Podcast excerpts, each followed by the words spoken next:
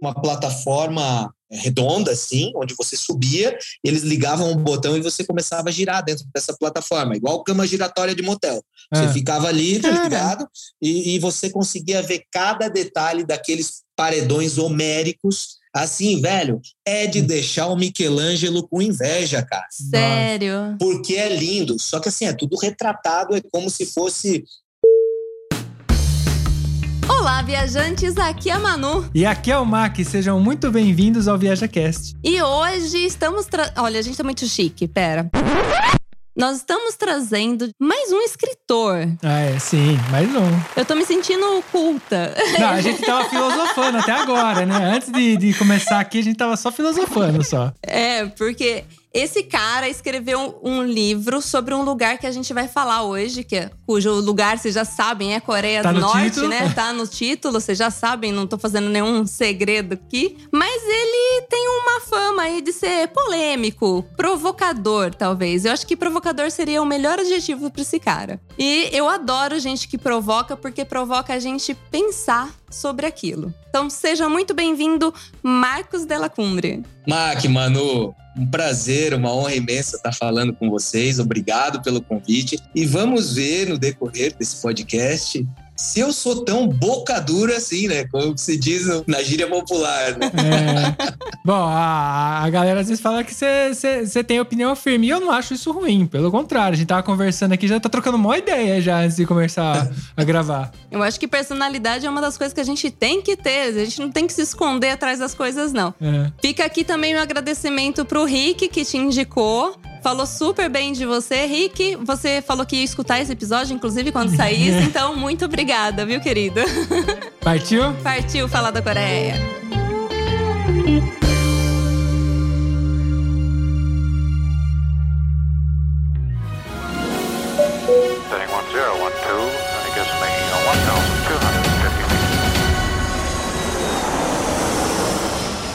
Setting 1012,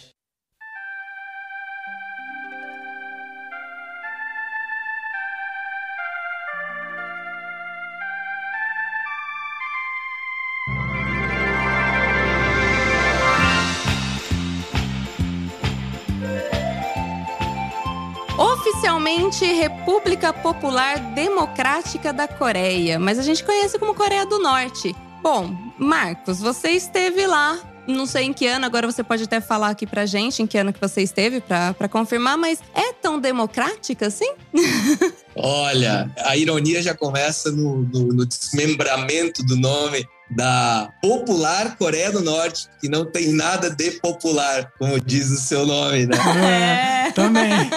É uma ironia, né? O lirismo de regimes totalitários, essa coisa onírica de tornar tudo como se fosse de gosto popular, como se o poder emanasse realmente do povo, como se houvesse alguma democracia no país onde temos uma dinastia de 70 anos aí. Talvez seja a dinastia mais longa da história. Não tem nada de democrático e não tem nada de popular na Coreia do Norte, né? Como a gente ah, costuma acompanhar no, no noticiário, e nem sempre é um noticiário profundo, geralmente são notas de um minuto com belas imagens da Coreia do Norte É. e seus exércitos sincronizados, mas se a gente se aprofundar um pouquinho mais, a gente vai ver que de popular não tem nada. Há muita falácia, né? Eu costumo dizer em rodas de conversas mais libertárias que a palavra povo ela é belíssima, mas ela é utilizada por vivaldinos, né, por governantes, por tiranos, para reduzir o indivíduo,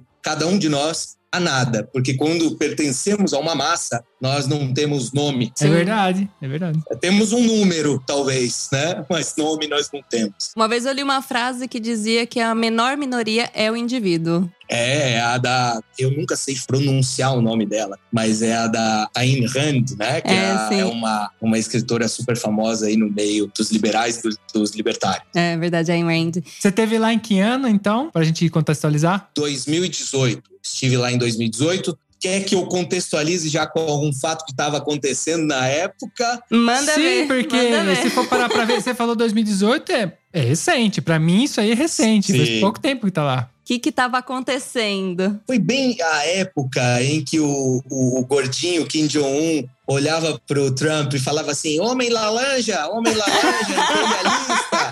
E o homem e o homem laranja falava assim pro gordinho: Eu tenho um brinquedinho aqui para você, o gordinho safado. Foi bem nessa época desse beijo. Eles estavam, na verdade, eles estavam ensaiando um beijo, um beijo que aconteceu, felizmente, né? E o curioso é que eu estive lá em, em abril de 2018, data do aniversário do fundador da nação, que é Kim Il-sung, que é avô do atual mandatário, Kim Jong-un. Eu estive lá nessa, durante essas comemorações na expectativa de presenciar alguma daquelas paradas militares que são bem bonitas Sim. né, Sim. e bem ostensivas naquele momento. E naqueles dias, quando eu saí da Coreia do Norte, ó, veja só, já estou saindo, mas daqui a pouco a gente volta. Tá bom. Quando eu saí da Coreia do Norte, recebi uma mensagem do meu pai falando, cara, o- no momento que você estava lá dentro da Coreia do Norte, tinha um trem lá esquisito lá dentro, uns troços assim, e era o secretário de segurança dos Estados Unidos, que era o Mike Pompeo na época,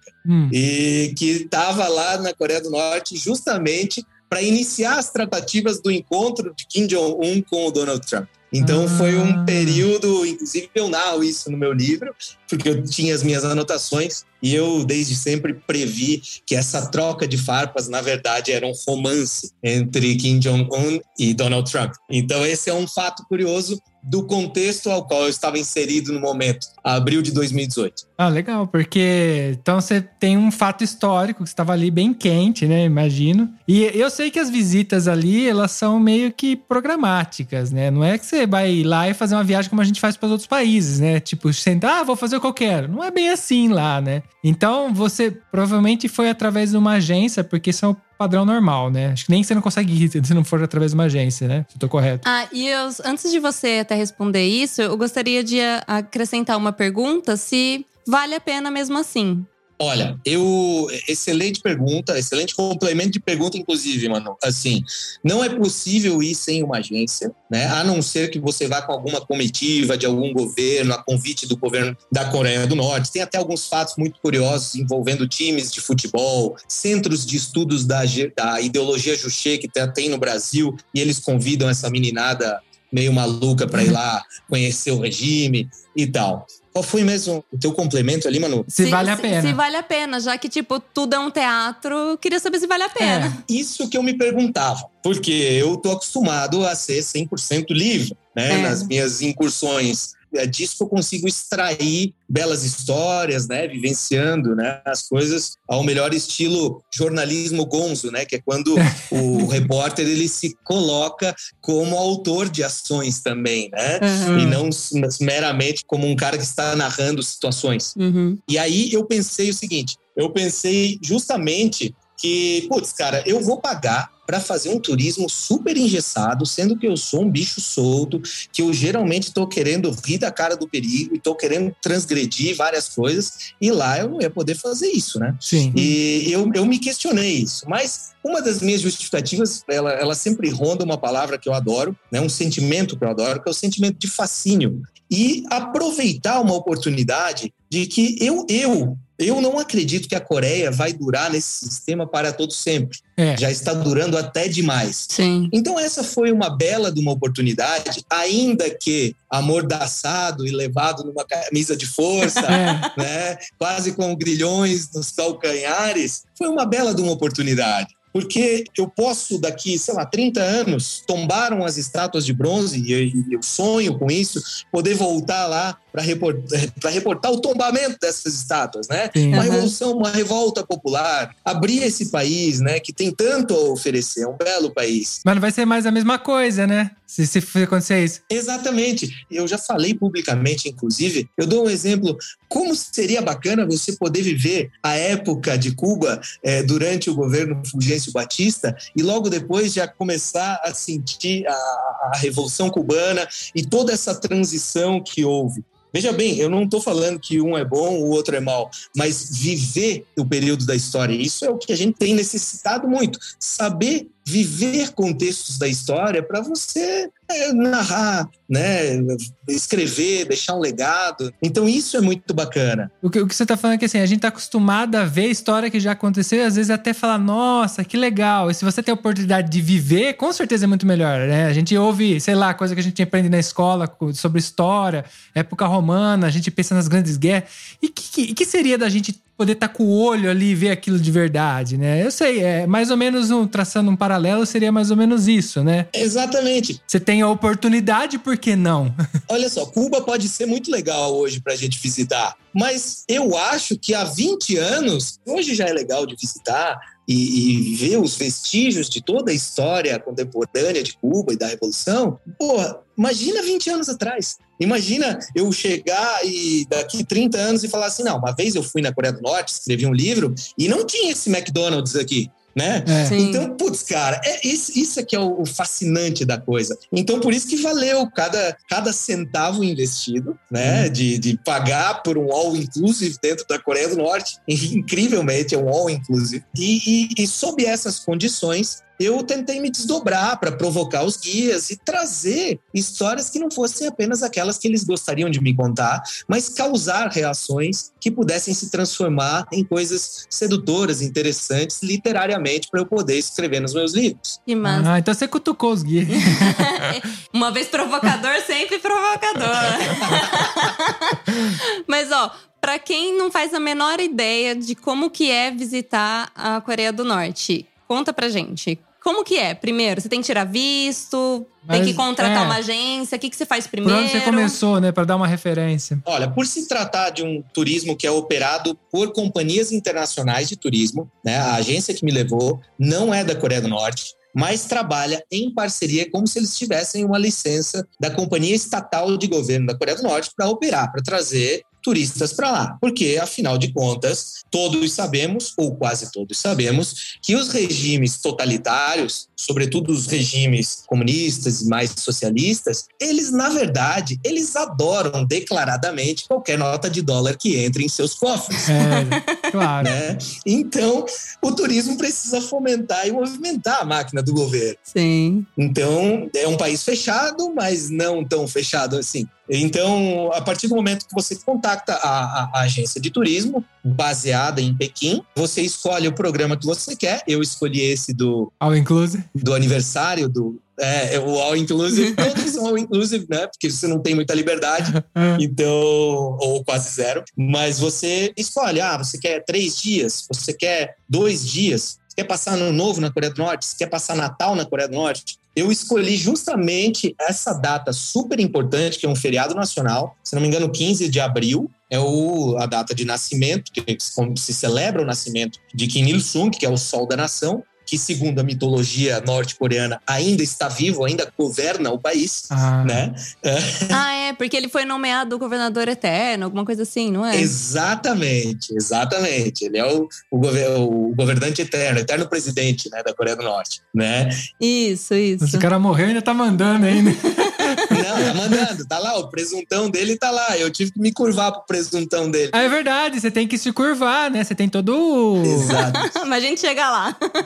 Exatamente. E então eu escolhi essa data para ver se eu conseguia essa parada militar que seria o ápice, né, para mim. Então por isso que eu não me eu não me assim, eu já sabia como seria e eu me meti, eu não me meti numa roubada. Eu já sabia que eu iria fazer esse turisminho engessado, é. mas que foi incrível da mesma forma. E, então é muito simples, você vai lá, escolhe teu, teu programa, né? Tem até de 15 dias, tem, mas dizem que quem sai desse de 15 dias fala assim, ó, cara, uma semana é absurdamente legal. Depois, rapaziada, assim, ninguém aguenta mais. Sai tremendo. É, eles, eles são divididos em turma A, B e C. Eu era da turma B, que ficaria uma semana. A turma A ficou três dias. E a turma C foi a que ficou 15 dias. E nós continuamos tendo contato depois que eles voltaram, né? Ah. E aí os caras falaram assim, cara, ainda bem que vocês foram embora por uma semana, porque não tem mais o que fazer lá.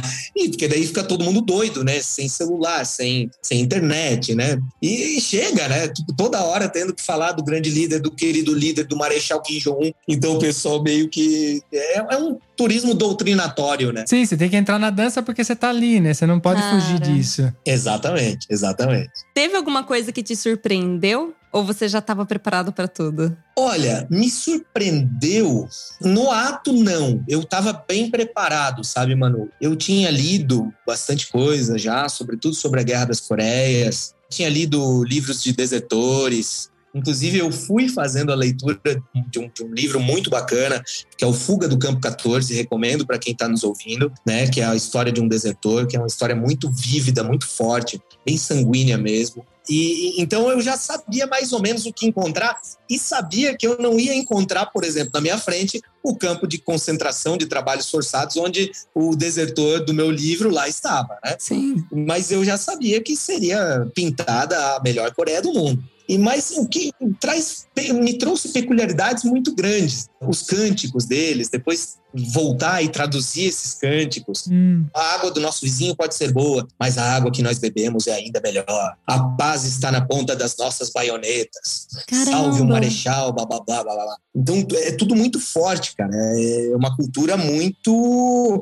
é, que está sobre uma redoma, ah, como eu falei, sete décadas. Caraca. Na mão de uma mesma família, né? Uma idolatria, uma teocracia de deuses humanos, né? Que Sim. atendem pelo sobrenome Kim, a toda uma mitologia que cerca a família Kim, né? A gente pode até entrar nesse, nesse papo depois, mas me surpreender mesmo, não. O que me surpreendeu foram as leituras complementares. Eu leio sobre a Coreia até hoje. E saber que a, a lado norte da península, né, que é a Coreia do Norte hoje, era mais próspero que o, que o sul antigamente, ah. incrivelmente, por incrível que pareça, que o lado norte hoje que convive com muitos blackouts, apagões, e tem uma crise energética drástica, era antigamente o lado que provia energia para o sul. Caramba! Por causa do curso de seus rios. Essas coisas que eu fui pegando depois por conta de leituras mais aprofundadas é que de fato me fizeram surpreender com a Coreia do Norte, né? E com toda a história. Tem uma história muito rica na Península Coreana, né? Agora, o que eu vivi lá não me surpreendeu, assim, eu já tava, já tava meio que pronto para aquilo, sabe? Ah, mas a, uma coisa que ficou que eu queria perguntar, você falou que você foi para ver o militar, você conseguiu ver o militar, a parte militar? Não tivemos desfile militar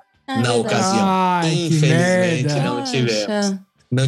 Era um período de bastante instabilidade, se não me engano, em 2017 a Coreia do Norte tinha passado por, por, uma, por uma grave crise em decorrência da, de enchentes, inundações, né? Então o governo estava bem quebrado financeiramente e tudo é custo, né? Até para dentro do país lá, tudo é custo para fazer uma parada militar. Os próprios Mass Games, que é aquele evento no maior estádio do mundo lá, com mosaicos e tal. Aquele ano me parece que foi cancelado, tinha o rumor de que seria o último. Então, agora eles já estão fazendo de novo mas sempre é, é como a economia da Coreia do Norte interna, né? É muito oscilante, né? Muito, eles não podem contar com nada, não dá para fazer um planejamento. Então, os eventos também não, não são muito planejados, assim. É Até porque que... a prioridade deve ser o Kim comer, né? Manter é. a forminha dele. É. Dinheiro vai tudo pra pança. Apesar de que ele anda um pouquinho mais esbelto, um pouquinho mais magrinho agora, né? Olha, a gente reconhece a crise nesse momento. É. pra tu ver, né? Acabou o caviar. É, acabou. Você tava falando que a, o norte era mais próspero, tudo. Inclusive, o tio da Manu, ele era da parte sul, se eu tô falando Sim, besteira da Coreia, lá, Sul. da Coreia do Sul, e ele saiu fugido da época lá e veio parar no Brasil. E fez família, Sim. fez vida no Brasil. Ele foi. A história é maravilhosa. Ele se escondeu num navio porque estava tendo guerra entre Coreia do Norte e Coreia do Sul. E aí ele uhum. se esconde ainda muito jovem, com a família. E aí eles viajam durante meses naquelas épocas, né? Porque ele, ele é bem velhinho já. E aí vão parar no Brasil. E ali eles recomeçam do zero, né? Que demais! É, ele conta várias histórias e é muito legal, assim. Eu convivi muito com a família dele também, de ver o orgulho que eles têm e manter uma tradição muito enraizada, apesar de, tipo, ter vivido muito mais no Brasil do que lá. Mas você vê muito, que assim, ainda é essa. É forte nele, mesmo ele saindo criança de lá, ele ainda tem forte. É muito na, bonito, na inclusive. Que demais, cara. Nossa, pô, me arrepia, né? Porque eu, eu sou completamente inserido nesse meio, assim, de estudar a própria história da Coreia, né? E, putz, cara, tu me relatando um troço desse, assim, me dá vontade de pegar o carro e entrevistar o Ben, entendeu? Ah. É, É, é, ainda é possível, né? Precisa ver quão, quão, Eu não sei como ele quão- tá. É, precisa ver o quão Ele tá são, bem velhinho. são ele está Aham. hoje, né? Que deve estar perto dos 90 anos, preciso ver. Aham. Mas se não, eu te boto em contato. Por- que não, né? É, o o mais triste Sim, é de saber que a gente, conforme a idade, vai criando cada vez mais falsas memórias, né? Então, às vezes, não sei se Hum. você consegue tirar um relato tão verídico, porque assim, o tempo passa, a gente vai inventando coisa, vai. Isso é normal do- da, da concepção do ser humano, né? Sim. Então é por isso que o bom de escrever, é, a, a, a, a gente tem história a partir do momento que a gente começa a escrever, porque se depende da nossa memória. Mas eu sei escrever o Manu em coreano. Olha que demais. Que massa. Que demais. Tô no episódio certo. Aí, ó. Bom, mas você tava falando que você sabe muito bem sobre essa questão da herança, da família, Kim, tudo. E eu Da queria- a mitologia. mitologia por trás, eu achei interessante. O que, que tem por trás aí? Então, o Kim Il-sung, que foi o fundador da nação, na verdade, ele, ele, ele nasceu na Coreia do Norte, mas a Coreia do Norte era, ela estava ocupada pelo Império Japonês. Os japoneses foram muito duros com os coreanos, né? Tanto é que uh, o Japão e Estados Unidos são os grandes inimigos da Coreia do Norte, né? Declarados mesmo. E a Coreia do Sul, por incrível que pareça, não é inimiga, mas é assim, é como se. E eles tratam dessa forma lá mesmo, tá? A Coreia do Sul é a putinha dos Estados Unidos. entendeu? Então, É ótimo. é, tipo assim, ah, não, a putinha dos Estados Unidos, dos imperialistas e tudo mais. Se Então, renderam. Essa é a divisão. É, o Kim Il-sung, ele lutou, ele serviu como oficial no Exército Vermelho, né, na Rússia. Foi lá onde ele conseguiu aprimorar táticas de guerrilha, revolucionária e tal. E ele volta para a Coreia do Norte, ele, ele, ele é sacado da, da Rússia e ele volta para a Coreia do Norte para liderar um levante para expulsar os japoneses. Então, ele, ele de fato, para o país, ele é um herói na expulsão dos japoneses do território coreano para lutar. E aí a mitologia começa a partir do Kim Il-sung, né? Eu estou tentando compactar porque a parte do Kim Il-sung é a melhor de todas. Aham. O Kim Il-sung, que é filho, né, do velho e é pai do Kim Jong-un, o Kim Ok. Il-sung não, Kim Jong-il, ele é filho do Kim Il-sung e pai do Kim Jong-un. Ele não nasceu na Coreia do Norte. Ele nasceu na Rússia, porque o pai dele estava lá lutando na época, Ah, né? Ele e na Rússia. O cara é russo, então, territorialmente de nascimento, ele é russo. Mas, de ele é- mãe também? De mãe russa? Dele, não, a mãe era, era coreana. Ah, ok. Inclusive, é bom tu perguntar isso, Mac, porque há uma mulher que aparece, claro, é, sempre guardada as devidas proporções, com, com um certo. é, Cautela. não, com o, é, não com o prestígio que os, que os homens têm, mas ela aparece em algumas gravuras, em algumas pinturas. Essa é a mãe do, do Kim Jong-il. Né, que é a mulher, foi a mulher preferida do Kim Il-sung, que era um safadinho e teve várias mulheres. É, variar. E, é, e essa foi a grande mulher que lutou, inclusive, para expulsar os japoneses. Ela é retratada como uma, uma grande heroína e guerrilheira. Né? Mas a mitologia mais, assim, digamos, sarcástica e mais, mais bizarra né, envolvendo a Coreia do Norte eh, são os fatos da vida do Kim Jong-il, que é o filho, no caso, né? Uhum. O pai do Kim Jong-un. Eu já falei aqui que ele nasceu na Rússia, mas isso nunca, não, não seria legal contar isso pro povo coreano que tem que venerar ele. Né? Exato. Ele tem que ele tem que ter nascido nesse solo sagrado. Então, na Coreia do Norte, nós temos uma montanha que faz é, divisão com a, divisa com a China, que se chama Monte Paektu. É um monte sagrado dos, dos norte-coreanos. E se você observar aquela senhorinha dos noticiários norte-coreanos, atrás sempre tem uma montanha. Aquela montanha é o Monte Paektu. Hum. Tá? E aí dizem que no dia do nascimento de Kim Jong-il, aos pés do monte sagrado Monte Paektu, uma estrela brilhante raiou nos céus da Coreia do Norte. E todos os soldados que ali estavam acampados se emocionaram e eles viram o chamado, né, o chamado daquela estrela para o novo, como é que é? O novo, é algo como o novo Salvador, o novo mensageiro que estava Novo Messias. é, por, por nascer, o novo Messias, É. né? Você vê que a, a- Cara, eu já ouvi essa história em algum lugar. né? Então, é, as religiões têm seus, Sim. suas costuras muito próximas. né? Exatamente. né? Não é à toa que o Império Romano, depois de açoitar Jesus, roubou Jesus para si e É. construiu tudo que temos religiosamente no Ocidente. Sim. né? Mas, enfim, essa, esse é o começo do mito que cerca Kim Jong-il. Mas ele também ele é conhecido por ser um inventor do hambúrguer. Ah, Ele é conhecido por não evacuar, por não ir ao banheiro, não dar uma bela de uma cagada. Ah, é? Ele. eu achando que era só a Xuxa que não ia no banheiro. Na verdade, ele inspirou a Xuxa, né? A minha avó falava, minha mãe sempre conta isso, que ela olhava lá na TV e falava assim: essa mulher não caga, tenho Essa não certeza que ela não cagar." caga. pois é. Caramba. E, e ele, é, ele é autor de 3 mil livros, né? Ele começou a andar com seis meses de idade. Ele já falava com não sei Fodão. quanto tempo. É só, são as coisas impossíveis, extremamente mitológicas, né? É, a Coreia do Norte tem essas particularidades. É, A psicopatia, né?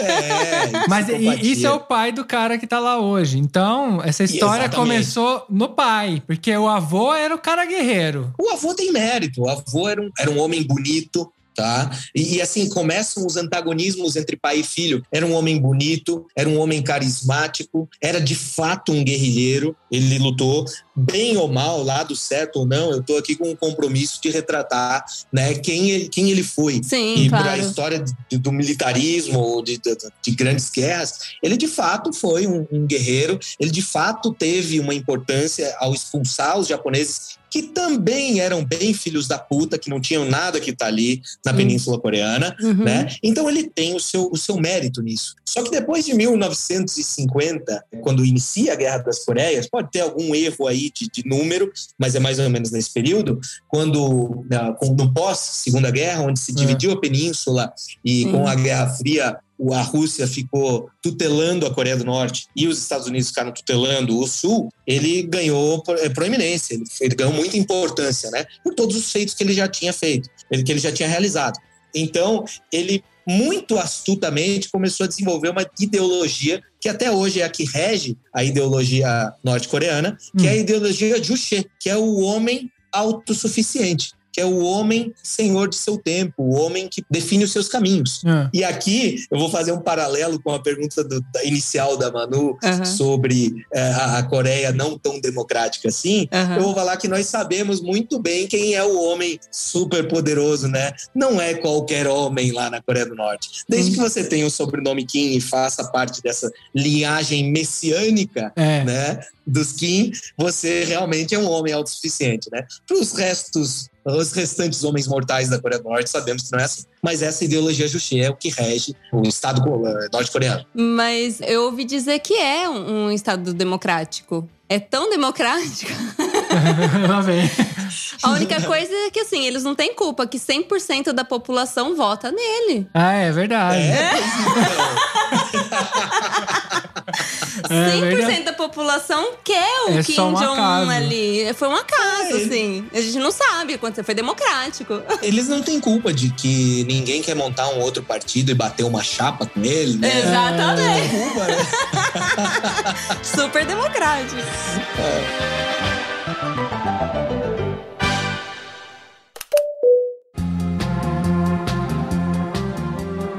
A Manu pode me corrigir porque ela tem memória melhor que a minha, mas a gente, esses tempos atrás, fomos visitar um castelo, alguma coisa do, do- do tipo, que tinha uma mostra de propaganda coreana, não era coreana? Inclusive, talvez quando você falou da mulher lá, tá? Sim. Eu, eu- a gente viu alguns Uhum. quadros, a gente não sabia o significado e tudo. É, eu- eu- Mas era muito legal, porque são coisas roubadas, para tiradas de lá, né? E recuperadas, alguma coisa assim, e tava tendo uma amostra. Olha, que demais. O mais interessante, essa mostra estava acontecendo num lugar que não é um castelo, mas um ex-presídio. Ah, foi no presídio, é verdade. aqui. Foi quando a gente visitou no presídio. É. Ah, que demais. É. É um, é um ex-presídio onde, tipo, parte dele foi derrubada e depois foi reconstruída. Então, a parte nova é, é dedicada a exposições Amostras. é, e mostras, assim, itinerantes. Enfim, vai, vai mudando. E a parte de baixo, que ainda existe, são- é o cárcere mesmo antigo. Tipo, que tinha tortura, tudo mais. Tem essas teve- salas. Tinha os famosos italianos que ficaram presos ali, tem os jornais mostrando que era naquele presídio e tudo. Pô, o Alcatraz da Itália. É, Que Exatamente. legal, Muito cara. Alcatraz Eu mesmo. adoro essas histórias. Eu adoro, adoro. Se um dia você vier visitar a gente, a gente vai, É. te leva lá, que é Cê- aqui pertinho. Você já tinha comentado no backstage que você não tem experiência na Europa. Então você vier pra cá, você faz couchsurf, que assim você não tem que gastar, você fica no Roots.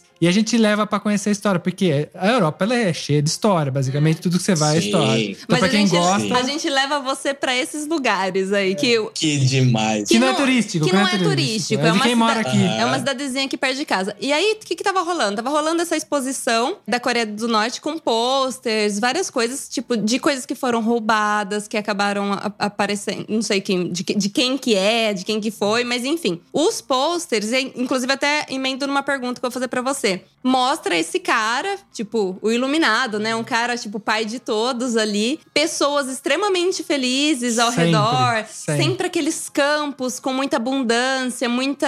é, você vê que é campos de, de, De de plantação. Então você, você vê, Aham. assim, prosperidade, você vê as pessoas felizes, as pessoas, tipo, tão saudáveis. E aí eu gostaria de perguntar pra você. Eu sei que existem esses posters, muita gente já viu isso, mas e o que você vê na real, na verdade? A população, você chega a ver a população local? Então, eu, eu escolhi ir de trem para a Coreia do Norte justamente por conta disso. Como eu sabia que eu ia estar bastante amarrado, eu sabia que o caminho da fronteira da China com Pyongyang, que levaria isso às seis horas, ia me abrir uma Coreia do Norte interiorana. Sim. né? Seria interessante eu ir de avião e viajar numa companhia aérea norte-coreana? Seria, pela experiência, estar num Antonov russo, É. né? Mas eu tava lá, era para fotografar e para olhar a face daquelas pessoas tão estranhas a mim e eu tão estranho a elas. Será? A gente, porque de fora a gente trata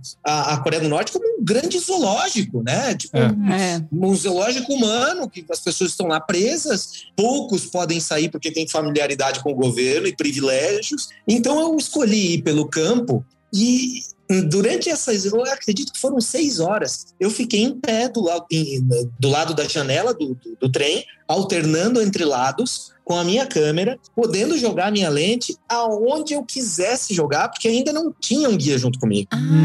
Então. Vou voltar naquele sentimento que eu adoro. Então, movido pelo fascínio, eu pensava: será que para além daquelas montanhas estão os campos de trabalho forçado? O campo 14, o campo 17, o campo 22? Será que é ali que estão as fábricas de fertilizante com, ou a- a- os, os- os- os reatores para fazer energia- é, bomba nuclear e tudo mais? E aí, cara, você leigo, claro, eu não sou um É. cientista, você fica imaginando milhares de coisas, né? E, e talvez por isso, na nossa velhice, a gente comece a inventar algumas coisas, né? É, Sim. sim. Então, o que, que eu fiz? Eu aproveitei para olhar como é que era aquele campo, fotografei bastante. É proibido fotografar a pobreza lá, mas eu trouxe algum- alguns registros, que inclusive estão impressos no meu livro.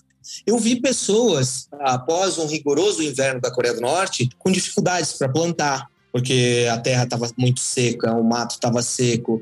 É, há a impressão de que na Coreia do Norte é muito peão para pouca obra, ou seja, coisas que eu posso fazer em duas pessoas aqui, tem dez ao redor para olhar, porque não tem o que fazer. Eu vi pessoas tentando plantar, pessoas tentando arar o, o solo com seus carros de boi, tudo muito rudimentar, né? Não que isso não ocorra ainda no Brasil, claro que Sim, ocorre, sim, sim. né? Em localidades mais interioranas, mas na Coreia do Norte eu vi apenas dois, três tratores soviéticos assim caindo aos pedaços e nós sabemos que a insegurança alimentar lá é gravíssima. Quando eu olhei aquele campo morto, com aquelas pessoas assim com um olhar assim perdido no nada, só existindo praticamente, Nossa. eu pensei, putz, cara, aqui mesmo que eu, que, que eu queria estar para ver isso aqui, Uhum. né? Então esse foi o primeiro grande baque, assim, de olhar da janela do trem para minha para minha fronteira na vidraça ali, já que eu já estava dentro desse estado tão é, fechado, né, entre aspas. Mas quando você a partir do momento que você chega em Pyongyang, você vê uma cidade completamente planejada que bota no bolso qualquer grande cidade nossa, uma cidade linda com uma arquitetura fantástica, peculiar, porém fantástica, Uhum. né?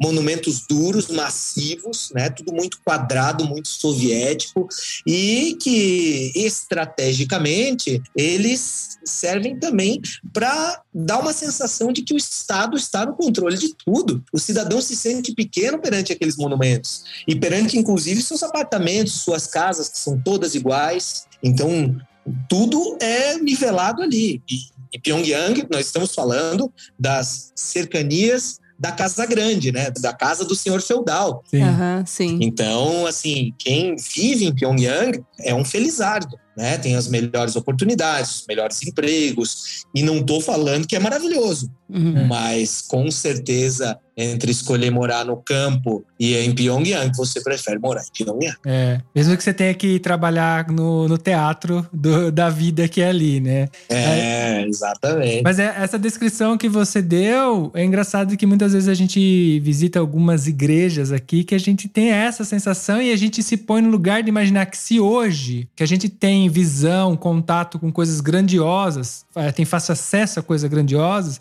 imagina naquela época que isso foi construído, que a gente vê igrejas datadas de 1700, 1400 aqui, que são imensas, com arte e tudo. Você imagina que cria essa sensação que você acabou de descrever, né? Imagina que a pessoa entrava ali ela se sentia Pequena. pequena, nada, porque aquilo lá era muito maior que ela e ela talvez teria que responder aquilo, porque aquilo é o poder, né? Então a gente hoje, mesmo hoje em dia, tendo passado por muitos lugares, eu ainda às vezes tenho essa sensação de entrar e falar: nossa, esses dias a gente descobriu uma igreja aqui. Que a gente vai entrando, sempre que, principalmente que é grátis, né? Gratuito, não tem que pagar.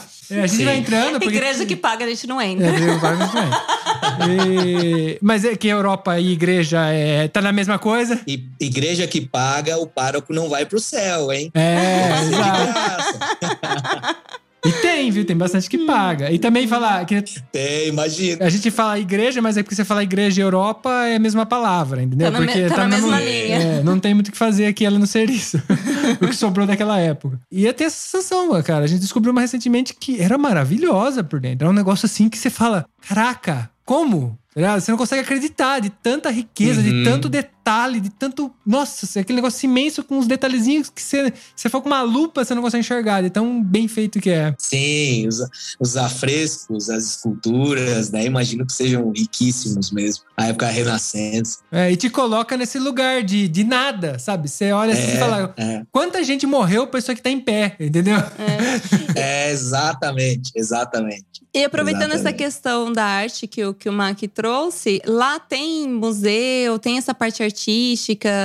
Tipo, como que é isso lá? Eu sou fã da arte norte-coreana, Uhum. tá? Inclusive na questão dos pôsteres que você falando ali, mostrando um estado utópico que na verdade é distópico, né? Com abundância, com gente feliz cercando seu líder. Eu, eu acho os artistas norte-coreanos incríveis. Eles, eles são uma nação artística, porque eles são é, ensinados, os que têm essa oportunidade, né, de, de estudar em boas escolas dentro da Coreia do Norte, eles são ensinados desde muito cedo a serem bons músicos, a serem bons bailarinos e a serem bons pintores, artistas e escultores. Eu adoro esse tipo de, de, de imagem, né? Não gosto do, do, do sistema, né? Do, do- do- da visão política, né? Da doutrina política, mas eu tenho que apreciar com olhos de arte, né? Então, gosto muito. Então, lá tem o estúdio, tem, tem muito vastos museus, a maioria dos museus contando histórias da guerra, né? Do dia da vitória. Eles dizem que eles venceram os Estados Unidos e a Coreia quando tecnicamente estão empatados, né? Há um, há um armistício, a guerra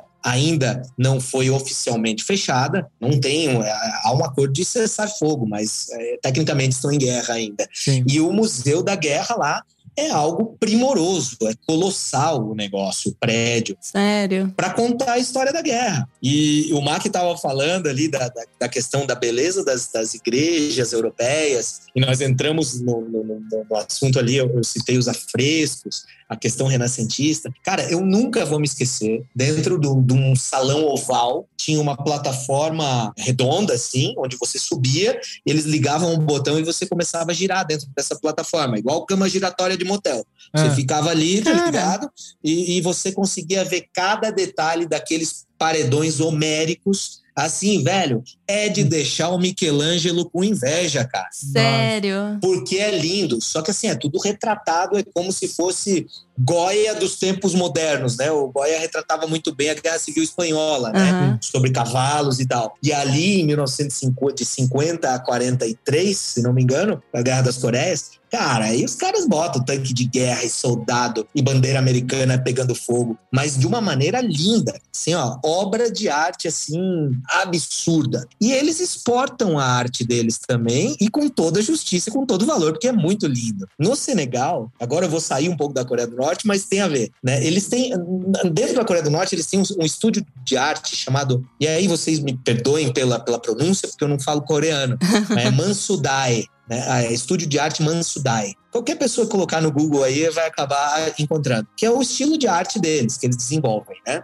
Estava eu no Senegal e tem um monumento lá, à beira do Oceano Atlântico, na costa de Dakar, que é um homem negro, bem forte, peculiarmente é, o estilo né, do, do, do, senegalês, forte, com sua esposa e um garotinho no colo, sua família. E esse monumento é o monumento da Renascença Africana. Aí quem está nos ouvindo pode botar no Google. Esse monumento de bronze, gigantesco, que é um ponto imperdível de Dakar, foi construído por artistas e trabalhadores da Coreia do Norte, num esquema com o governo senegalês e da Coreia do Norte para financiar o governo da Coreia do Norte e também para dar uma graninha por baixo dos panos para os governantes do Senegal. Olha só onde vai a história. Caramba! Então, aí eu fico pensando, porque, lógico, como que eles tiveram acesso a referência, né? Porque eu sei que lá, por ser essa questão de ser muito fechado, é difícil você ter a referência de, por exemplo, a gente com o povo africano. A gente tem influência africana, então a gente tem referência para falar. A gente tem povo africano morando. Nosso país é metade disso, né? E um, um país fechado, assim, para um artista criar alguma coisa, ele tem que ter uma referência. Então, eu imagino que deve ter tido um acordo que foi além disso, né? Ô, Mark, eu vou te falar, parece que a gente combinou tu fazer essa pergunta para mim. e não tava nem no meu escopo falar do Senegal aqui. É. Mas olha o que eu vou te falar, cara. O mais absurdo dessa história toda é que quando os operários da Coreia do Norte, que estavam lá emprestados para fazer essa obra, terminaram a obra, o negão, a negona e o filhinho deles que era para ser bem forte lá, retrato do Senegal, pessoas lindas, é. saíram com traços norte-coreanos. Ah, é isso que estão. Você tá zoando. Os caras ficaram com os olhos puxados. A primeira feição eles tiveram que refazer, porque saiu, eles estão tão acostumados com a originalidade do traço norte-coreano, porque é uma, é, é uma arte que é originalíssima. Tem algumas referências soviéticas, porque é, é onde eles permaneceram a vida inteira encostados, né? Socialistas, comunistas soviéticos, né? Que tem uma arte belíssima também. Agora, quando eles foram para fazer a monumental estátua da Renascença Africana, em vez de retratar a família negra original do Senegal, eles terminaram, o cara falou assim, ó, voa lá, em coreano, né? É. Aí, ó, terminei, eureka.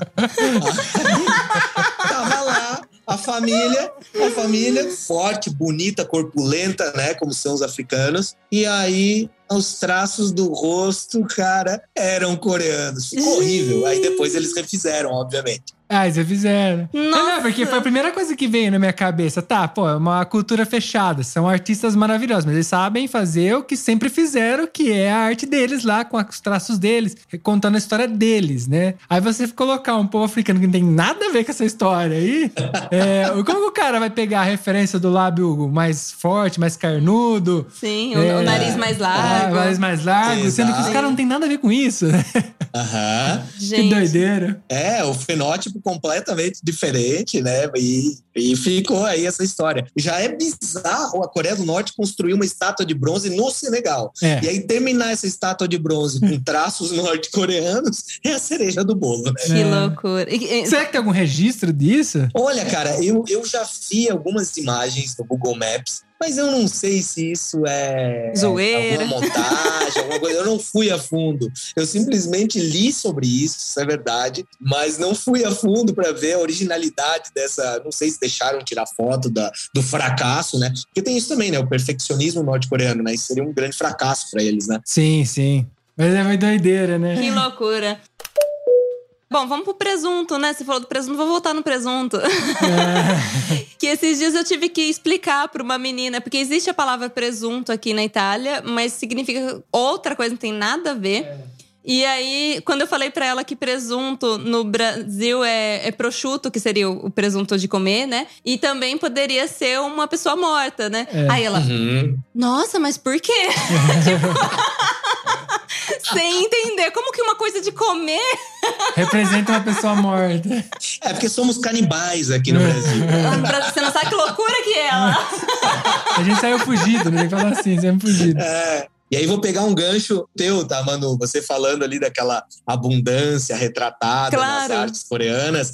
Aí agora eu vou falar do mausoléu Kamsusan, é o nome, Palácio de Kamsusan, que é onde estão deitados, descansando eternamente pai e filho, né? É monumental também, gigantesco. Aquilo deve ser uma construção que ocupa, sei lá, umas quatro, seis quadras Nossa. né? Um jardim maravilhoso, esteiras rolantes até tu chegar em grandes salões. O dia que eu fui lá foi o dia do feriado, então estava bastante movimentado, mas assim, ó, militares em todo canto para reverenciar os caras e tal. Você chega, você deixa celular, deixa tudo, você não pode levar nada, tá ligado? Passa, sabe aqueles negocinhos de hotel das antigas para passar na, no solado do teu sapato? Assim. para não chegar nenhuma impureza. Tinha aquilo Nossa. lá. Tinham grandes câmaras de vento para tirar o teu, todas as tuas impurezas antes de, de, de fato, ver os corpos ali expostos. Né? Mas assim, não é apenas chegar e ver os corpos. Você entra, você passa, tem tudo isso. Passa e vê tipo, os quadros do- da vida deles e tal. Cara, tem quadro bizarro que até relato no meu livro. Tem uma assim que tá o cara,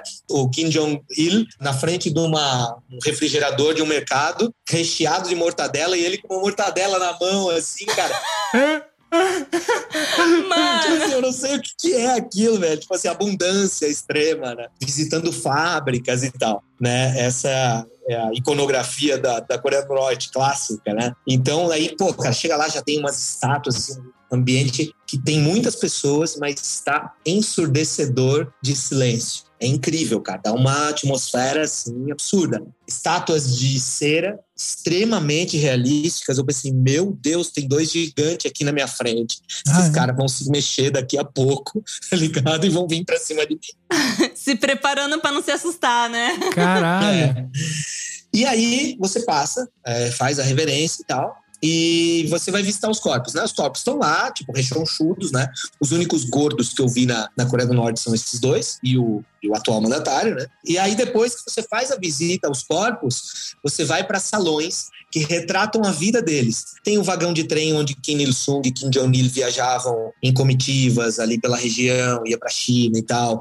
Tem o iate super glamuroso, a Mercedes que eles ostentavam, né? Dentro do, do, do, do vagão de trem super luxuoso deles está o MacBook deles, onde eles trabalhavam. Então, assim, ó, socialismo para Hum. vocês, capitalismo para mim, né? Então ficou bem claro. É lógico.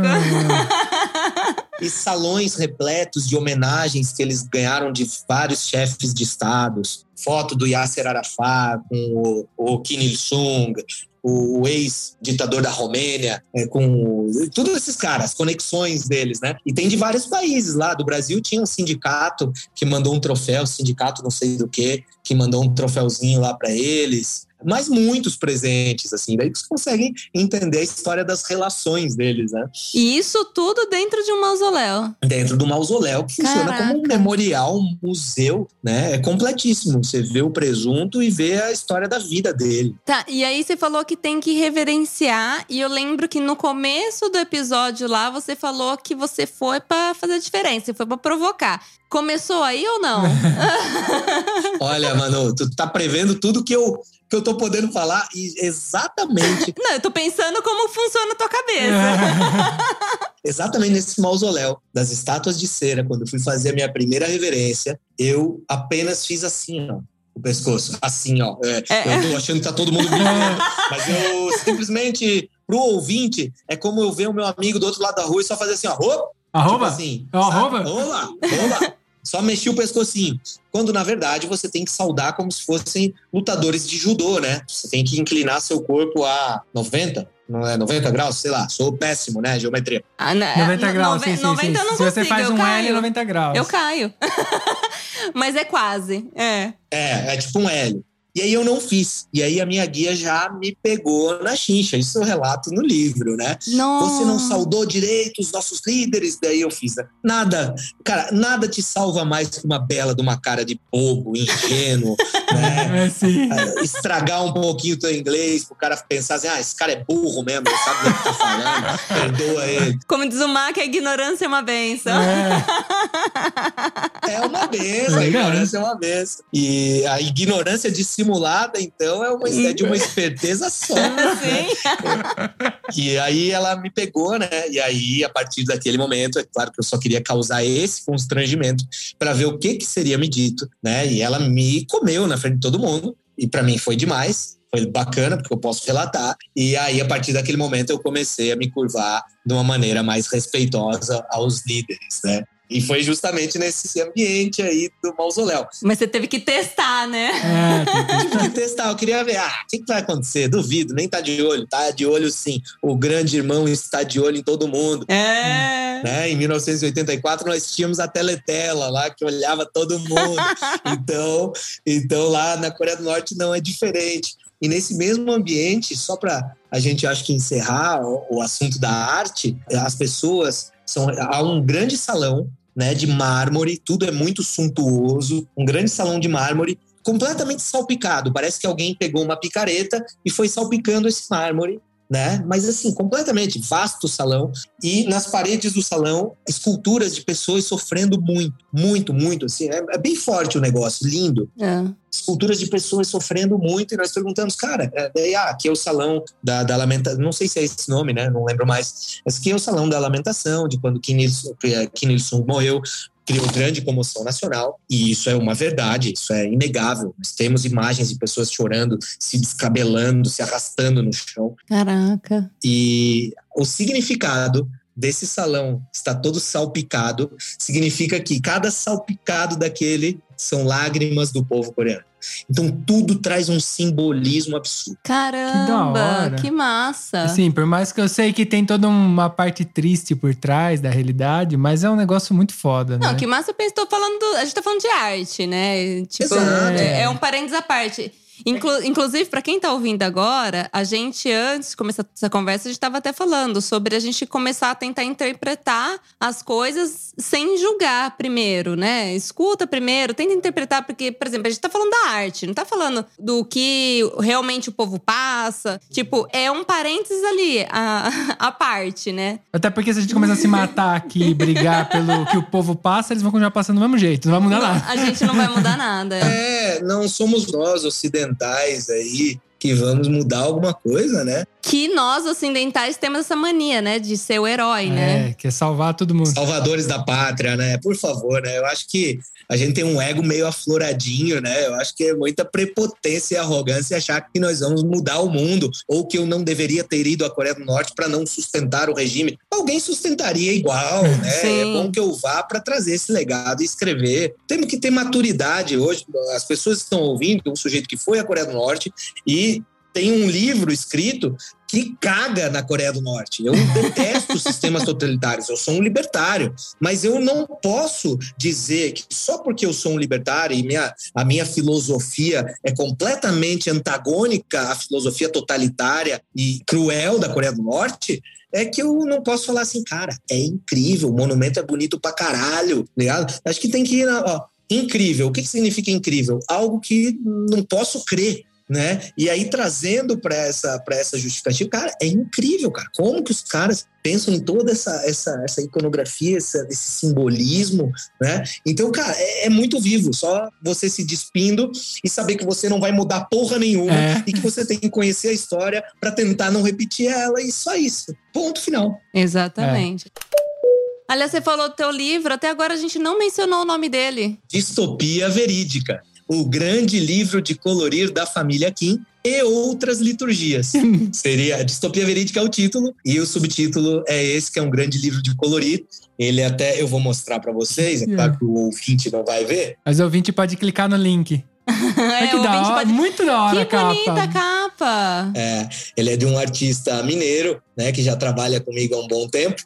Então é uma sátira aqui, é o meu personagem com o Kim Jong-un no colo como se fosse um bebezinho, né? Aham. Então foguetes lançando. Uhum. e tudo mais. E a contracapa é o outro mundo, porque o meu livro ele não fala só sobre a Coreia do Norte, ele é um paralelo entre mundos. Mano, essa contracapa é demais. Caraca, gente. É, é um banzé, porque é a história de um jornalista chamado Marcola V, que vai à Coreia do Norte de paraquedas, porque ele trabalha num jornal, ele é completamente lado B, ele é um jornalista policial, e ele acaba tendo que ir lá para cobrir alguém do jornal que ninguém queria ir para a Coreia do Norte. E aí, os seis capítulos sobre a Coreia do Norte são a minha vivência lá, literariamente, né? Uhum. E os outros seis capítulos são da vida de Marcola V, em prostíbulo, eh, em loucuragem, comendo a mulher do chefe.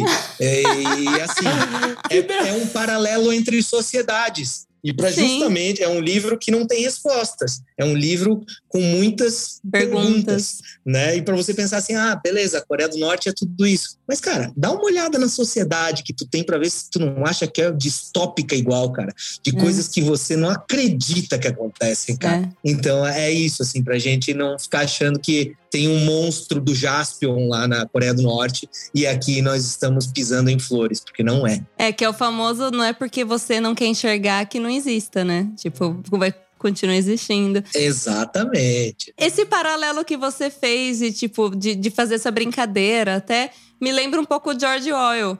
Que, que fez da, da. Como é que era? Do, a Revolta dos Bichos? Ah, Fazenda dos Animais, né? Revolução dos Bichos. Ah, ah. É, a Revolução dos Bichos, isso. Que praticamente ele traz toda essa história nas entrelinhas, mas com uma ilustração, né? Então você tem que Exato. pensar sobre aquilo que tá escrito. Que eu acho que deve ser É. mais ou menos a linguagem que você deve ter escrito. É, o George Orwell é um, um É. ícone. Gênio. Amo ele. É um gênio. Um gênio que também, em suas partes de ingenuidade, digamos assim, ele também era um taradinho à esquerda, mas que foi o grande nome para expor as feridas do próprio stalinismo, né? Esteve na, na Guerra Civil Espanhola, então é um cara a quem eu, eu, eu, eu posso tecer loas, assim, reverências, né? Então as fábulas dele são incríveis, né? No, próprio na Fazenda dos Animais, na Revolução dos Bichos, ninguém mais sabia quem era homem e quem era porco. É assim, ó, é absurdamente quem não leu George Orwell, leia, devore tudo que o, que o George Orwell escreve. Inclusive, agora já que a gente entrou nesse papo, Sim. ó, tem um filme muito bom no Netflix que se chama A Sombra de Stalin. Hum, E eu me arrepiei quando eu já vi a primeira cena. Eu não imaginava ver George Orwell tão bem representado nesse filme. cara, vou assistir, não sabia, não conhecia esse. Assistam, é sobre o Holodomor da, da fome, da morrer de fome lá na Ucrânia, né, na época do Que muita gente nega que existiu. que nega que existiu, Uhum. né? E é excelente, assim, filme para ser visto especialmente nos dias de hoje, né? Eu, eu costumo dizer que eu não gosto de jogar pedra num filho da puta só. E a gente sabe qual é o filho da puta que geralmente a gente joga pedra, né? Então, assim, tem que jogar, tem que ter pedra suficiente para jogar em todos os filhos da puta, né? Então, Sim, é tá o que eu penso, né? Pra quem ficou curioso desse livro, inclusive pra ver a capa, né? Que a gente É. ficou aqui todo abismado, vocês não estão vendo, coitados. É, não merece. Merece pelo menos ver a capa. Pelo menos.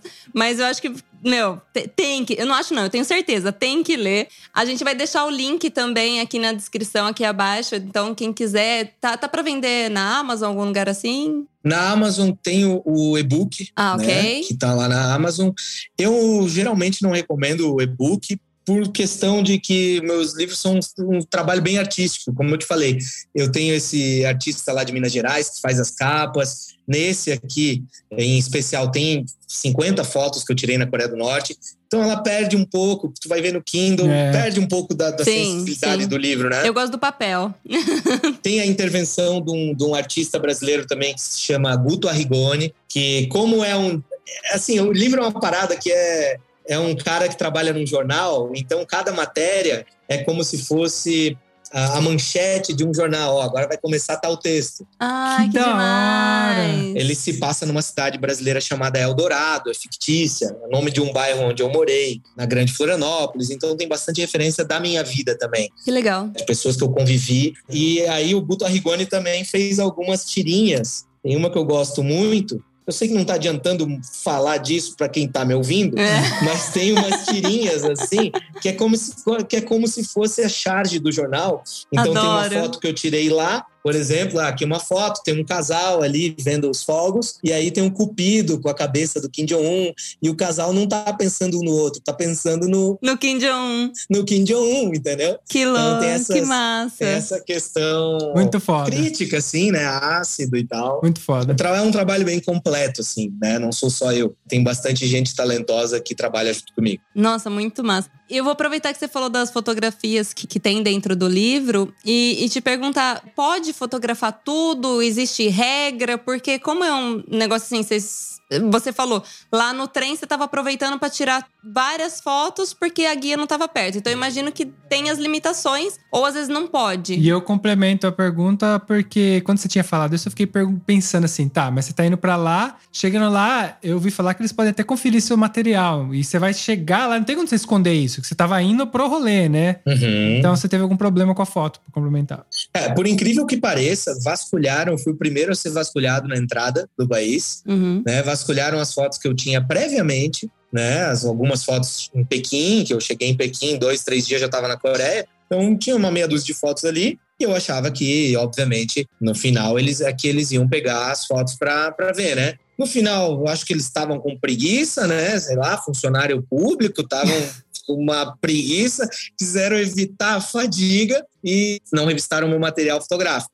Por segurança, eu já tinha tirado os chips e colocado em vários outros lugares, né, da minha mala, né? O que seria um problema se pegassem, porque, ah, pô, o que que esse chip tá fazendo aqui? Mas eu preferi arriscar para não perder sequer uma imagem das que eu fiz. Obviamente tem temas sensíveis lá que não podem ser fotografados, né? Como o caso da pobreza, parece que, que não pode fotografar ninguém deitado, tipo, vadiando. Nossa. Nós não somos levados aos arredores de Pyongyang, porque dizem que nos arredores de Pyongyang há uma grande bolha de pobreza. Né? Na saída de trem de Pyongyang, eu consegui fotografar algumas meninas dentro de um vagão de trem que parecia ser a moradia delas. Consegui é, fotografar alguma questão de pobreza, alguma questão de pessoas em desalento. Militares também dizem que não pode fotografar prédios militares e militares diretamente, decisivamente, mas consegui fotografar. Geralmente essas imagens feitas de dentro do ônibus, quando o ônibus estava passando pelas, pelas rodovias, né, entre, entre cidades, né, eu fui até a fronteira com a Coreia do Sul e consegui fazer algumas fotos, assim, por meio do aplicativo do celular, deixava a câmera É. meio posicionada e mandava bala, né? Tem fotos até que estão mais desfocadas pela pressa, né, que Sim. o cara vai fazer, não mede luz, não mede nada. Tem uma, inclusive, que um, que um guarda tá fazendo assim para mim, tipo assim, cara, o que tu tá fazendo? Não me fotografa. Mas tentei fazer de tudo um pouco. Filmei esse afresco no, no Museu da Guerra ali que eu falei para vocês. Eu não podia entrar, não podia filmar nada lá dentro, mas eu liguei a câmera e fiquei ali paradinho. E enquanto a plataforma se mexia, ele foi, ele foi mostrando um pouco da dimensão daquilo. Ah, Tá lá no meu Instagram também, Massa. Ah, né? hora. E eu fui tentando fazer. Assim, eu gosto muito de registrar, não é nem. Claro que eu publico várias coisas, mas é uma coisa mais minha, assim, as fotos me ajudam muito na riqueza de detalhes na hora de colocar no papel. É um hobby que eu tenho e tô tentando aprimorar, inclusive. Então, tentei fazer o possível, mas não tive grandes problemas quanto a isso. Ai, que Que ótimo. bom.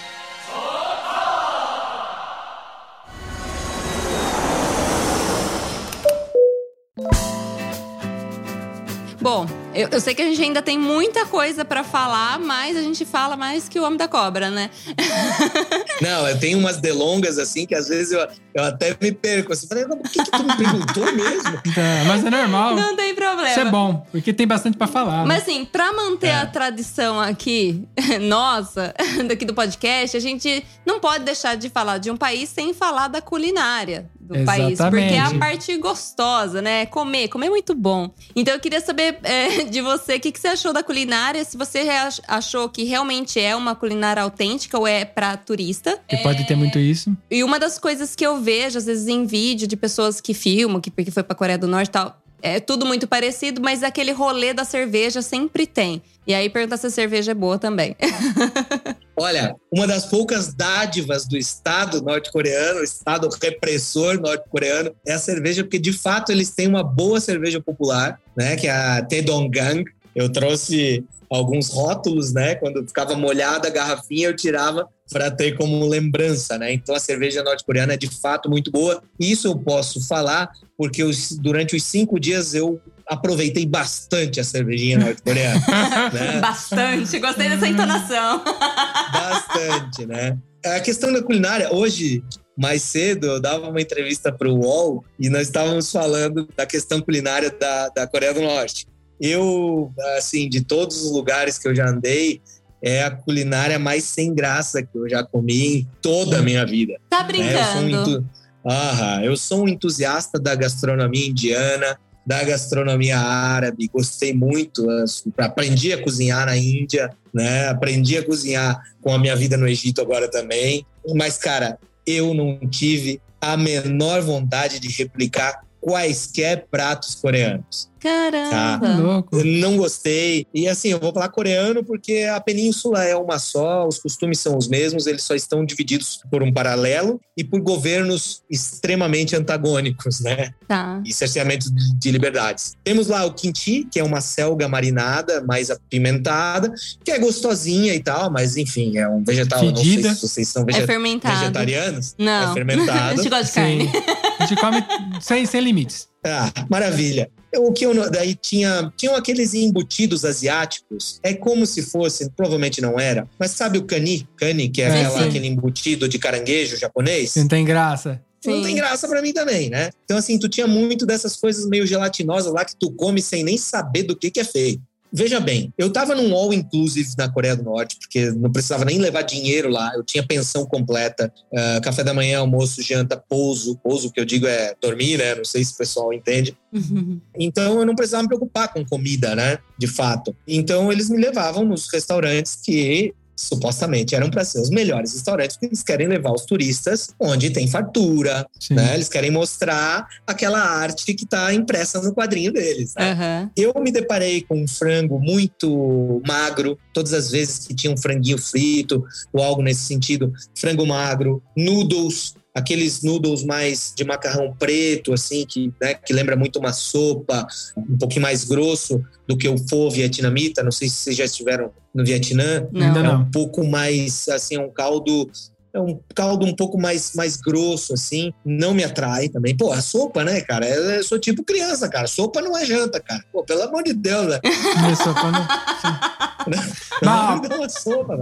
Em defesa da sopa, você só tem que ir na Polônia ali, porque a especialidade da galera, eu É, falo pra você, a- eu também. Ah, imagino. A sopa na Ali. Polônia, é, depois que você for, você vai conta lá, pra gente. é barato e é bom pra cacete. E é janta. É, já. A polacada é bonis. Eu, como bom descendente de romenos, né? De bucovinos, eu também tenho que fazer essa ressalva. E outra, né? Nas regiões tibetanas, nós temos a sopa de yaki, que é aquele boi do cu peludo, que tem uma carne maravilhosa, tá? Maravilhosa. É a melhor sopa que eu já comi na minha vida. Então, vamos fazer esse parênteses nessa justiça, É, mas de fato não me, não me encantou. Tinha lá um porquinho à milanesa no café da manhã do hotel que estava gostoso, mas daí é um porco à milanesa, um schnitzel praticamente, um schnitzel, um schnitzel à moda coreana. A, a comida que mais me agradou foi quando me levaram num restaurante que tinha um, como se fosse um- uma grelhazinha com um suporte, uma churrasqueirinha no meio da mesa, Hum, né? E aí ali você mesmo fazia suas lasquinhas de pato, carne de pato. E aí aquilo ali foi bem gostoso, me senti num churrasquinho modesto, né? Porque, pô, churrasco pra nós é uma costelona gostosa. é. É. E vamos lá, né? Mas sim, tava bem gostoso. E a, a iguaria mais excêntrica, né? e Que eu fiz questão de provar foi a carne de cachorro, que infelizmente também estava numa sopa e não num suculento espetinho com tempero devidamente temperado, o que seria muito mais gostoso. Eu comi a, a carne de cachorro, né? Numa sopa, num caldo e assim não serve para ser ruim. Mas também não serve para ser bom, é uma experiência que eu só queria passar É. e ponto final. Até porque pra cultura deles é normal, como a gente come qualquer animal. A gente, por exemplo, no Brasil tem cavalo, carne de cavalo, mas não é comum comer. É comum exportar. Aqui na Itália é comum comer carne de cavalo, você vai encontrar em qualquer lugar. É verdade. coelho, você vai encontrar o coelho inteiro, sem a pele, no supermercado, em qualquer canto de Piemonte. Que inclusive as Uhum. pessoas ficam de boca aberta, mas o Brasil é um dos maiores exportadores de carne de cavalo. E, É, E a gente não consome E, nada. e né? pra quem tá ouvindo, às vezes fez cara tipo, nossa, o cara comeu carne de cachorro. Cara, se um indiano te ver comendo carne de vaca, ele vai fazer a mesma coisa. É. Então é uma questão muito É. cultural. É um animal. Exatamente. Do tipo, do mesmo jeito que você olha com, com estranheza pro outro, esse olhar volta pra você também, né? Sim, sim. a maturidade que um olhar para o passado nos traz, né? Uma- um olhar maduro para o passado. Veja bem, os povos do Sudeste Asiático têm hábito, tinham, né? Hábitos. Hoje é um- uma coisa muito mais turística, né? De comer escorpião, de comer tarântula, de comer cobra, sapo, rã, barata do mar, grilo, gafanhoto e também o cachorro. Por quê? Porque essas pessoas passaram por grandes fomes, grandes fomes da época de Mao Tse-tung, grandes fomes causadas por guerra no Vietnã, Camboja, Laos. A Coreia não foi diferente. Então, isso são resquícios de costumes do passado, de coisas que as pessoas tiveram que aprender a fazer, porque não tinha um bifezinho para fazer fritinho, né? Não tinha um entrecô na geladeira, né? O pessoal da Avenida Paulista tem que entender isso, cara. Que não vai ter um entrecô na geladeira, cara. Pelo amor de Não Deus. tem a sua dry, dry age, né?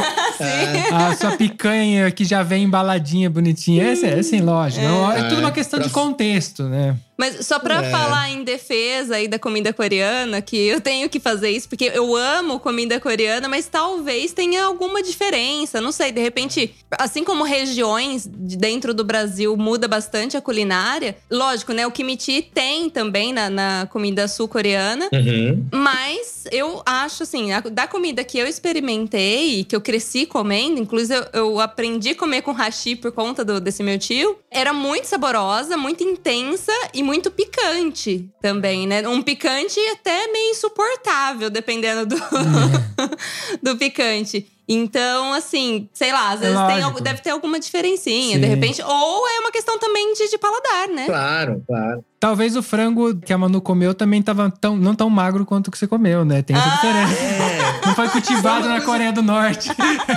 é, foi, uma coisa que, que me chamou a atenção, assim. Eu vi aquele frango. Aqui tem aquela polêmica dos hormônios, que você injeta a É. bomba do Arnold Schwarzenegger no, no No frango frango. e em três dias ele já tá do tamanho de um caminhão. Mas, enfim, né? Foi, foi uma coisa que me chamou a atenção. Sim. eu sou um apreciador, eu, eu tive Covid recentemente, e aí eu, eu só falava assim, ah, eu só não quero perder o paladar, cara. Porque eu adoro comer, eu adoro ir pros lugares e, e sentir cada textura, né? Cada linha do sabor, né? Mas de fato, assim, ó, se eu for colocar a, a- a minha experiência gastronômica Sim. na Coreia, que foi uma só, eh, não, não vai não vai estar nem entre as top 10, assim, né? Sim. Então, mas pretendo revisitar. Talvez Sim. não a Coreia do Norte, porque depois desse livro eu provavelmente não possa mais entrar no país. Pode ser. Mas na Coreia do Sul, talvez para ter uma experiência um pouco melhor. E, É, mais, e mais com mais fartura, talvez. Exatamente. Talvez ah, o detalhe tá aí. Como você gosta de comer, tem que ter É. fartura. Mas eu tô pensando É. também em uma- um outro ponto, que, por exemplo, a gente comer comida japonesa no Brasil é diferente de comer lá no Japão. Então, não sei, de repente também é- tem essa diferença. A comida japonesa que a gente come no Brasil é o fast food caracterizado com, como japonês, Sim, né? sim, não, mas eu- isso que eu tô, eu tô pensando agora. De repente eu vou pra Coreia do Sul e me decepciono. não É, é aquele sabor que eu tinha encontrado ali, né? Porque tava brasileirado, né? Sim, é, é- é normal. Tudo tem influência, sofre mutação. É, ainda mais o, o brasileiro que tem uma criatividade extrema, né? Sobretudo para fazer rodízio de pizza com 329 opções, né? Exatamente. Nossa, quer matar italiano é falar essas coisas. Italiano quer morrer. Bom, a conversa tá muito boa, mas a gente vai precisar encerrar isso daqui. Mas antes eu queria saber, né? Eu, eu não, né? Eu já sei. É, o Mas pessoal o, quer saber. O ouvinte, né, que quiser te encontrar, onde te encontra, também aproveite esse espaço para divulgar o que você quiser. É todo teu esse jabá. Pessoal, muito obrigado pela oportunidade. Foi um papo maravilhoso, adorei. Ah, eu gosto, gostei demais da conexão, tudo fluindo naturalmente, cara. Ganchos maravilhosos, né? Uma conversa incrível, né? Espero que muitas pessoas tenham acesso a essa conversa, sobretudo para conhecer um pouco mais da Coreia do Norte e não se apegar as pessoas que têm milhões, milhares de seguidores e são extremamente responsáveis no que diz respeito a sensacionalismo, né, a vender cursinho, a essas coisas desse tipo. Então eu sou um crítico ferrenho dessas coisas, né?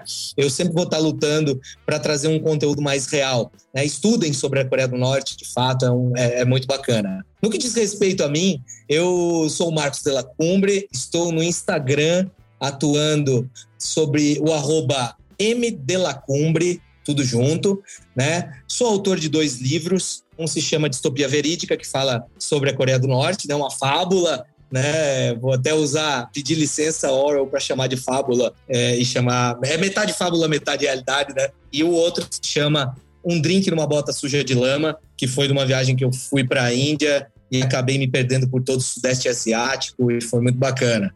Também sou documentarista, estou estreando aí com uma série documental gravada na Patagônia, que terá segunda temporada na África. E, e, esses são os meus trabalhos. Eu convido todo mundo, eu falo com todo mundo nas redes sociais. Às vezes entro em temas que não são, que não dizem respeito apenas à viagem, mas eu estimulo muito o pensamento crítico e por isso tenho essa fama de hora ser boca dura, mas geralmente surpreender as pessoas com um bom abraço, uma boa conversa. Esse sou eu. Fica o convite. Bom, Marcos, muitíssimo obrigado por essa conversa. Eu adorei te conhecer. Me surpreendeu em muitos aspectos, eu tenho que dizer isso. Fiquei muito contente, realmente, em te conhecer. Obrigada por ter participado aqui do Viaja Cast. E as portas estão abertas. Quando você quiser voltar, pode vir. Certamente voltarei. Muito obrigado. Da mesma forma, eu, eu agradeço vocês, que adorei conhecer vocês. Ótimo. E pra galera que tá ouvindo e tá com preguiça de escrever MD da Clube e tudo lá, os links estão na descrição, como sempre, galera.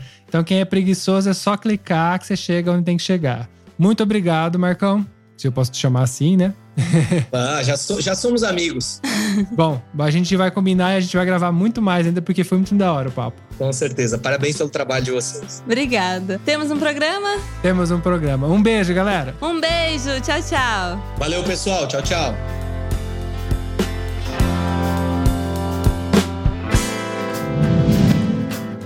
Nossa, mano. eu não queria parar mais hoje, porque hoje foi que foi que. Nossa. A conversa rendeu muito, mas muito. Pensa uma conversa que rendeu. A gente tá, é. ficou mais de duas horas conversando com esse cara. É, tá cada vez mais difícil fazer programa de uma hora. A gente não tá conseguindo mais. Porque a gente tá conversando. A gente, a gente gosta tanto de conversar com a galera que a gente vai, né? Não, não para mais. Então, já que tá difícil pra gente fazer um, um conteúdo tão assim, pequeno, porque a gente quer entregar cada vez mais para vocês. Só que a gente precisa também do apoio de vocês. Se vocês querem ver mais disso, e, além disso, o backstage, que tem um episódio praticamente a mais no backstage aqui, nos bastidores, né? Falando em português também. Por favor, entre no VIP, seja VIP. Assim você colabora pra gente produzir mais. É um incentivo e uma aguinha na nossa bunda, né? Sim, pra gente cada vez mais. e também eu vou explicar pra galera, porque acho que a gente nunca explicou aqui, né? A gente tem essa comunidade VIP que ela é na plataforma do Sparkle. Então, às vezes a pessoa clica lá no link, entra lá e não sabe o que está acontecendo. O que, que é? É uma plataforma que você vai ter que fazer uma inscrição lá. Se você não gostar, você vai só você cancelar e pedir seu dinheiro de volta lá. Você tem até 30 dias para fazer isso. E ali, você entrando, se inscrevendo, você vai estar tá ajudando a gente e você vai ter acesso a um monte de conteúdos privados. Ali a gente já tá com, sei lá, 100, 200 conteúdos privados. Eu nem lembro mais qual é o número, mas a gente tá produzindo já há muito tempo, tá, galera? Então é só você acessar viaja.link barra VIP, se inscrever lá, entrar e deslanchar. Vai ter vídeo, vai ter foto, vai ter podcast a mais, vai ter o backstage, vai ter pessoas, as pessoas que estão lá. Então assim você ajuda a gente. E também não é de graça, você vai receber um monte de coisa que a gente também tá produzindo lá. É uma troca, no fim das contas, é uma troca. Então corre lá no VIP, venha ser VIP você também. E também você pode entrar no nosso grupo do Telegram. Esse grupo é gratuito. Vem conversar, vem bater papo e vem falar o que, que você achou desse episódio em particular. Eu tô muito curiosa para saber sua opinião. É. Ah, as pessoas recentemente, hoje mesmo, né? A gente abriu lá, tinha a Larissa, é a nossa amiga, que ela sempre fala, né? Ela é muito gente boa. E ela tava contando o que ela achou do episódio da Jo, né? Então, tipo, vai lá você também, conta o que você achou desse episódio. Se você tem alguma coisa para complementar, a gente quer saber, a gente quer conversar. Dá um pulinho lá. Até a próxima, então, pessoal. Tchau, tchau. Tchau, tchau.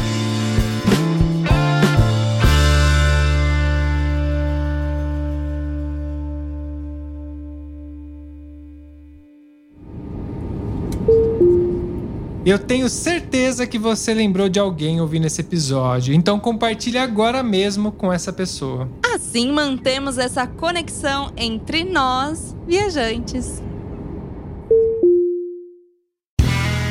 Este podcast foi editado por Play Áudios.